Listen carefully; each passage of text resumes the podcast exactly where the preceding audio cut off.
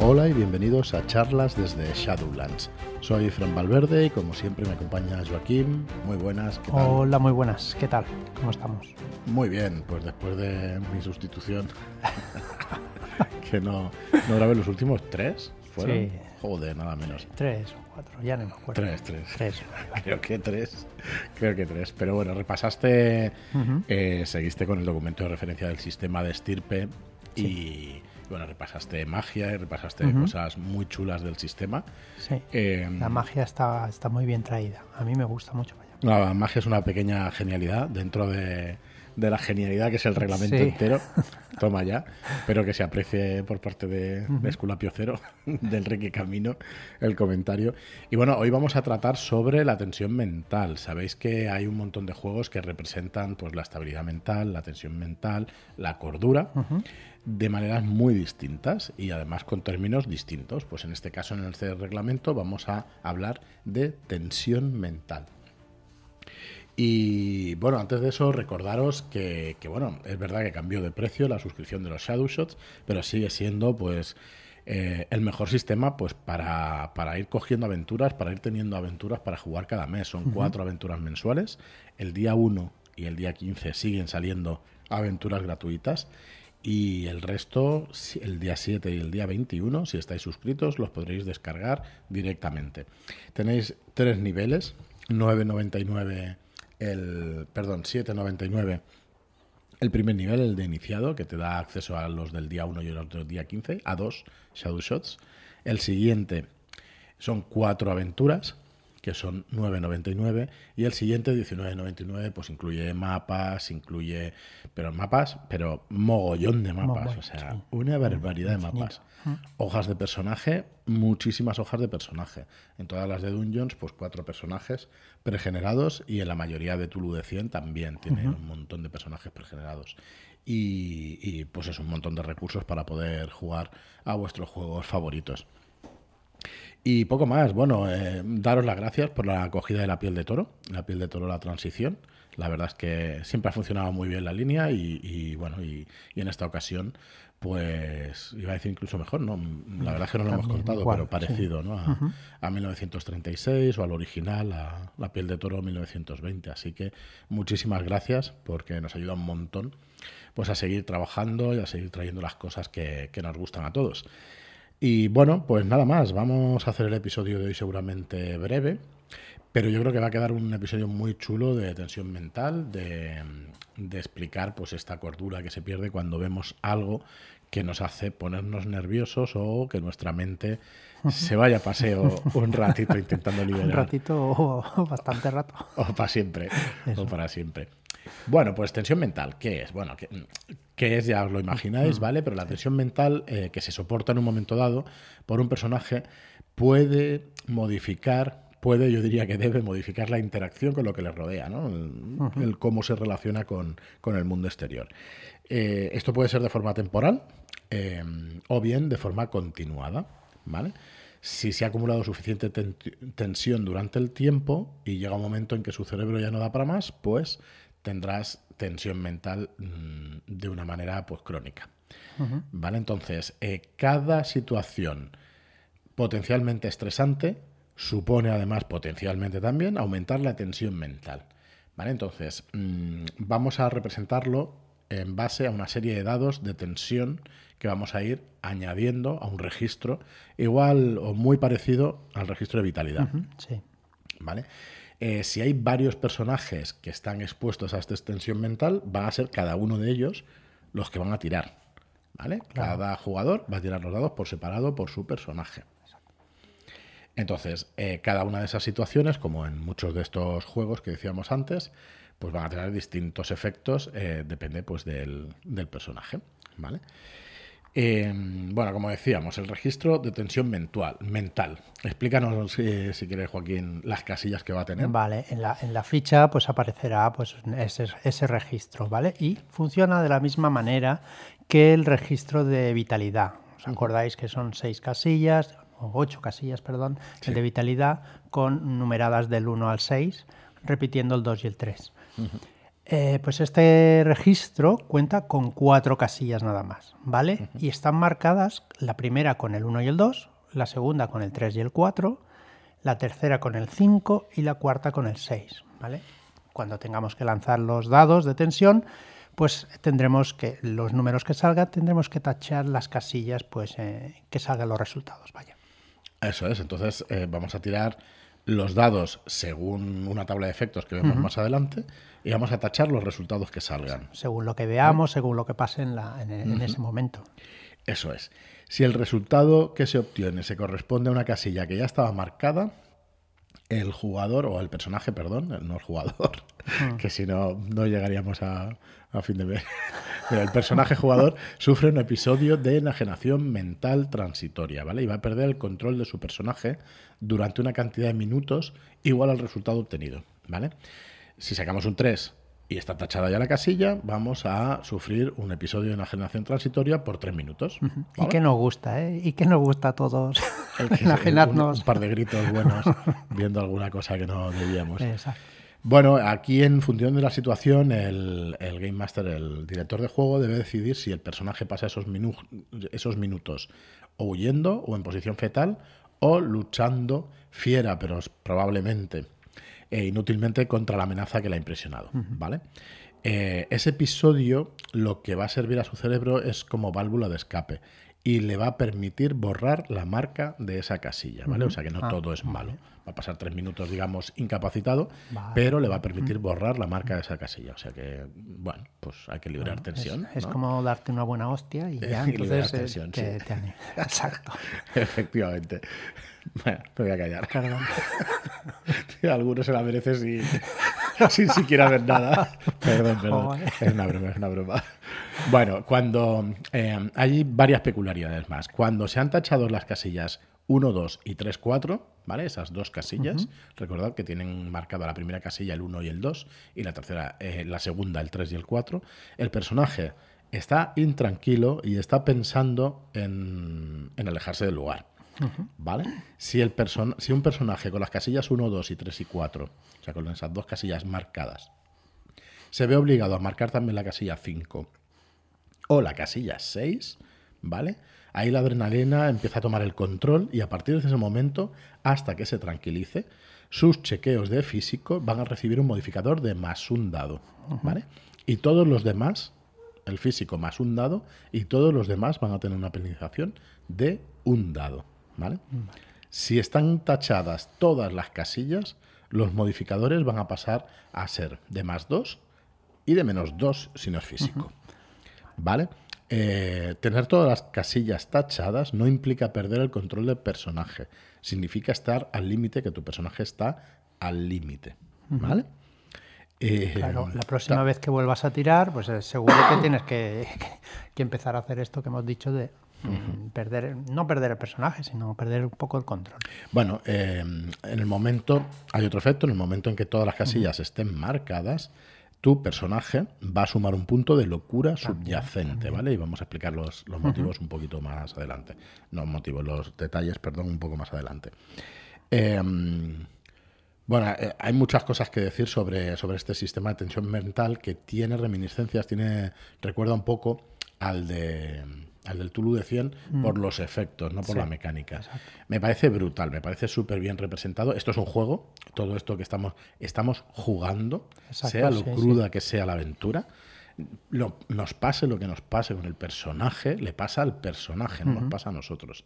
¿Vale? Luego hay efectos, blitz y historias y tal que sí que, bueno, que pueden llegar a afectarnos, ¿no? Como jugadores. Pero todo esto tenemos que tener claro que es un juego y lo hacemos para divertirnos. Entonces, eh, digo eso porque está representando cordura o tensión mental o locuras que, joder, que hay que tener el máximo respeto por esas cosas, ¿no? Pero, pero bueno, que estamos haciendo y estamos jugando. Entonces, vuelvo a decir, dicho eso, me parece una de las mejores representaciones que existe en un juego de rol sobre la cordura. Creo recordar que, que lo diré mañana, ay, no me acuerdo, no es cult el, el juego, hay otro juego de terror que bueno, ya, ya nos lo recordaréis en comentarios o en el chat de Telegram, que todo el mundo dice que es un sistema de cordura súper bueno, súper chulo y tal. A mí me gusta muchísimo este por, por, lo sencillo que es. Sí. Este y el de Tulu de 100 también. Sí, también en realidad es- yo es que lo veo igual, aunque la Sí, mecánica es- sea distinta, porque lo que representa es eso, ¿no? La tensión del momento hace que físicamente te meta adrenalina, pero que eh, psicológicamente o que mentalmente estés tocado, estés realmente tocado, ¿no? Y cuando vas a hacer alguna otra tirada, que no sea físico, pues ostras, pues te va a costar más, porque vas a estar nervioso, porque vas a tener una cantidad de cosas en la cabeza que, que bueno. Sí, Vale. cuando has llegado a tu tope, pues coges locura subyacente que dices, ostras, pues de aquí a- a- hasta el final de la aventura o de, la partida, pues tienes un, un toque, dijéramos. Venga, vamos a, a seguir, que nos queda poquito. Eh, ¿Cuáles son estos estímulos de tensión mental? Son esas situaciones típicas de partidas de terror y en que el impacto mental asociado, o sea, va a ser, va a hacer que haga que, que tengas que tirar, ¿no? Entonces, aquí hay una tabla, tenemos una tabla en esta DRS, en este documento de referencia del sistema de, de las reglas de estirpe, donde eh, vamos a tener desde un dado hasta mm, infinitos dados, ¿vale? Eh, Un dado que puede ser, ¿qué puede ser lo que nos haga tirar un dado? Pues, por ejemplo, ver un cadáver por sorpresa, encontrar un cadáver calcinado, encontrar un animal muerto, velas y un recipiente con sangre, por ejemplo, ¿vale? Vamos a tirar esto, va a representar que estamos nerviosos, claro, Ujú, tenemos claro. un registro de cuatro casillas y tiramos un dado, pues bueno, vamos a irnos poniendo nerviosos, Sí, sí, sí, claro. ¿vale? Y son, son orientativos también. Yo creo que los personajes, hay, personajes que son más duros y otros más sensibles. Eh, Si te llevas un personaje que es muy duro, hombre, pues igual ver un cadáver de un animal muerto, pues no te tiene que afectar. Y entonces esto- la sí. persona que dirige te dirá, no, no, tú no hace falta que tires porque Sí, tú pues, estás acostumbrado a estás verlo. acostumbrado a verlo pues, porque eres cazador o por lo que sea, yo qué sé. Y la mayor parte de veces hay que usar el sentido común para jugar a rol, como en todas las cosas de la vida. Pero bueno, en este caso, pues es así, ¿no? Em, por ejemplo, pues dos dados vamos a tirar si despertamos atados en un entorno extraño, ¿vale? Yo no sé a vosotros, pero a mí me pondría nervioso que me despertara atado en cualquier lugar, me da igual, ¿sabes? No, en un entorno extraño, como si es en mi casa, ¿sabes? Dice, ¿qué coño ha pasado aquí? ¿Qué ha pasado? ¿Vale? Eh, ser atacado de manera organizada por un grupo de ratas o de insectos, ver a un ghoul o ver a un profundo, ¿vale? Em, bueno, a partir de ahí, pues eso, imaginación al poder, ¿no? También nos pone aquí Enrique Camino, ve- verte obligado a matar a un conocido inocente. Yo creo que esto subiría a, a do- a tres dados, ¿eh? Pero bueno, esto ya es criterio. Eso de- ya es criterio. sí. criterio. Eh, tres dados, por ejemplo, serían ver el sacrificio humano en una ceremonia o ver a un conocido que te elige como sacrificio humano en una ceremonia, cositas así guays. Eh, ver cómo el cielo se tiñe rojo podría hacer que tiremos cuatro dados. Y la escala o el valor mayor que nos pone Enrique Camino en este documento de reglas del sistema es ver al gran Tulu, que ahí tenemos que tirar 32 dados. 32. Entonces es probable que nos pase cosas graves con 32 dados, pero bueno. Ajá. Igual lo averiguáis algún día en alguna partida por ahí. ¿vale? Bueno, eh, impactos masivos. Claro, 32 dados tirar al Gran Tulu, claro. Si, solo, si un solo impacto provoca 6 dados o más, antes de lanzar esos dados, vamos a añadir a la, a la ficha un punto de locura subyacente por cada 5 dados. ¿Vale? Y vamos a aplicar la regla normal con el resto de dados. Por ejemplo, en una situación se causa 8 dados. Se añade un punto de locura subyacente a la ficha y se lanzan 3 dados para calcular el impacto inmediato. ¿Vale? Yo creo que con esto se entiende estupendamente. Todo lo que sobre de esos 5 los vamos a tirar y entonces vamos, o sea, siempre se puede estar más loco, ¿no? Eh, el impacto ha sido tal que el cerebro no- del personaje no ha podido procesarlo en el momento y mm, añadimos esa casillita de locura subyacente. Te queda ahí para luego. Correcto. Bueno, ¿cómo nos tranquilizamos? Eh, cuando un personaje ya no esté expuesto a una situación estresante, que la criatura no esté, que haya amanecido, que haya salido de la casa, eh, se puede descansar e intentar tranquilizarse. Cada hora de tranquilidad nos va a permitir hacer un chequeo con cuatro dados. ¿vale? Cada éxito logrado en este chequeo permite borrar la marca de una casilla del registro de tensión mental. ¿vale? Y empezamos a, a contar desde los números más altos, el, cinco- el 6, el 5, luego el 4-3 y luego el 2-1. ¿vale? Y luego tenemos pues lo que decíamos de la locura subyacente o de los trastornos a largo plazo. Vale, aquí al final de la sesión, yo digo por- que por eso me parece, aunque la mecánica es distinta, me parece muy parecido a la cordura de Tulu de 100. Sí. Porque la representación de una, pues eso, de una locura o de un trastorno a largo plazo, pues mm, se abstrae de esta manera. Y funciona en la realidad abstractamente de esta manera. ¿eh? Es resoplado porque eso, porque con todas las salvedades del mundo y con todo el Claro, respeto del mundo, ¿vale? Bueno, al final de la sesión cada jugador va a lanzar tantos dados como puntos de locura subyacente tenga su personaje. Va a ignorar los resultados de 5, ¿vale? Eso los va a ignorar. Son éxitos, el cerebro es capaz de lidiar con ese estrés y ya está.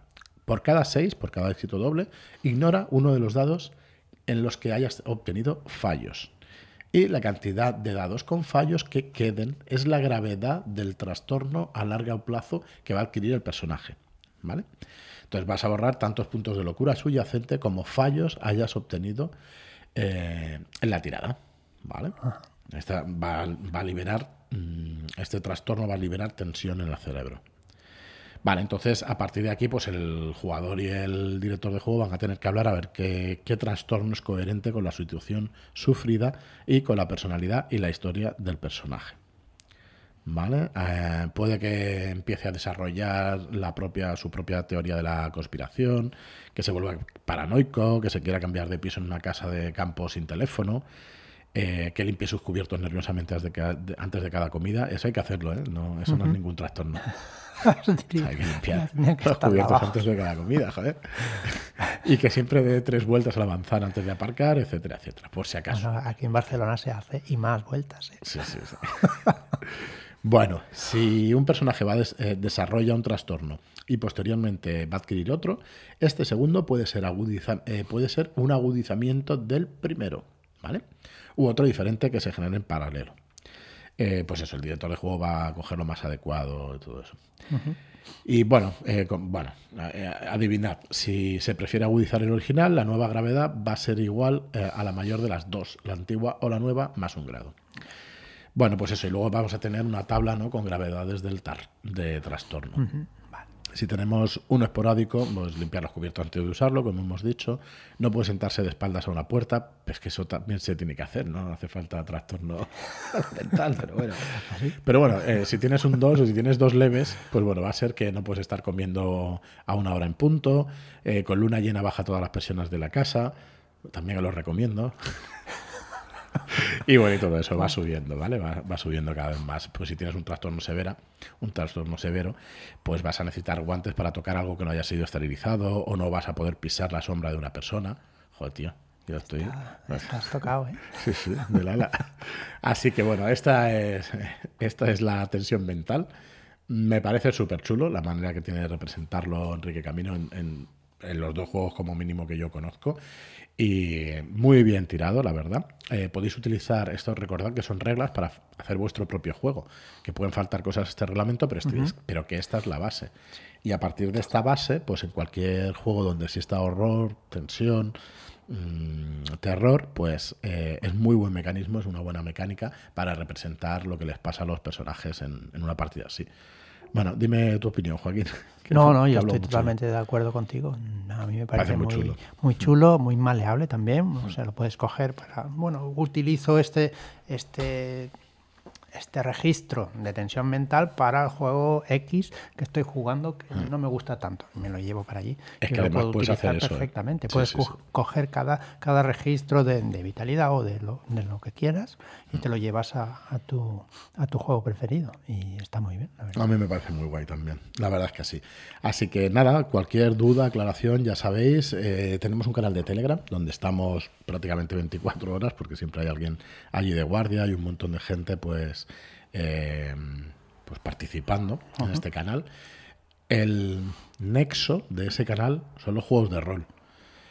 Mm, No hace falta decirlo, pero yo creo, bueno, sí hace falta decirlo, lo digo porque si hablamos de las cosas que nos unen, pues esto no es ninguna recriminación claro. a nadie. ¿eh? Esto es un recordatorio de que el grupo está pues para, para difundir el rol y para claro. disfrutar del rol. Entonces, si tenemos eso en mente, pues va a ser muchísimo más fácil eh, pues, pues estar bien en ese grupo, que es lo que está sucediendo pues desde hace cuatro años, creo que ya tiene el grupo. Sí, tres ya años por y pico, menos cuatro. ya tiene cuatro años. Sí. Así que bueno, muy contentos de, de, todo el mundo que está allí, de, de, la interacción, de la gente que se conoce, de las partidas que se juegan. Acercaos, echarle un vistacillo y, y bueno, y apuntaos porque realmente se, se, pasa muy bien. Bueno, pues nada más. Nos escuchamos el viernes que viene. Ya queda poquito. Vamos a hacer la creación de personaje. Y creo que con eso pues acabaremos eh, la DRS. Que es facilita la creación de personaje. Correcto. Y a partir de la siguiente semana, pues vamos a desvelar qué juego es el que vamos a utilizar, el primero que vamos a utilizar este estirpe. Bueno, el primero fue estirpe Danich, ¿vale? Pero el segundo que va a utilizar este sistema, pues lo desvelaremos y explicaremos las peculiaridades ¿vale? De ese sistema, cómo va a funcionar y, todo lo chulo que nos va a traer este, este estirpe, este sistema de juego. Muchas gracias por estar ahí y hasta el próximo programa. Muchas gracias y hasta la próxima.